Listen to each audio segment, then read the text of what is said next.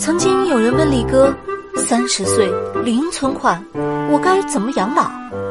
李哥是这么回答的：都三十岁了，为啥一分钱存款也没有呢？是因为收入太低，还是挥霍无度，亦或者是刚刚买房，六个口袋被掏空？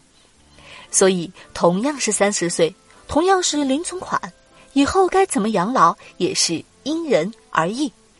如果是因为收入太低，赶快想办法增加收入才是当务之急。连眼前的生活都顾不上，就更不用谈三十年以后的养老生活了。如果是因为挥霍无度，那最好的办法就是马上记账，节制消费。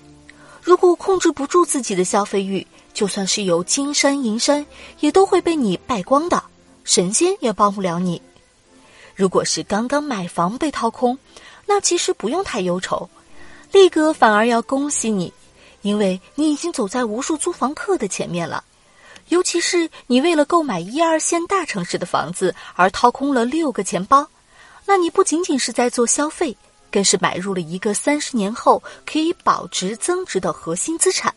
这套房子本身将成为你三十年后养老生活的关键保障。不管怎么说，三十岁时已经开始担心未来的养老问题，说明你已经比百分之八十以上的同龄人更有前瞻性和忧患意识了。接下去就要尽早行动，因为养老规划一定是越早开始越好。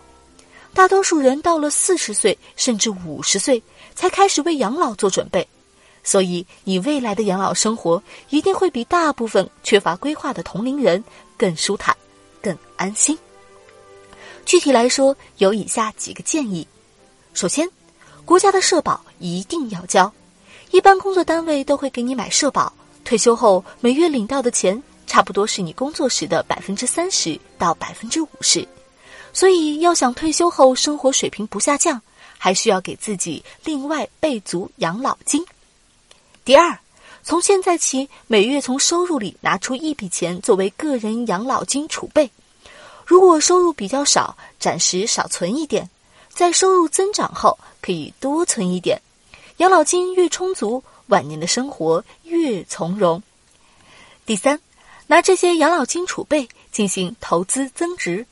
如果你不愿意花时间精力，可以买商业养老保险或者其他养老储蓄型产品。投资回报率不高，就需要你尽可能的多投入本金。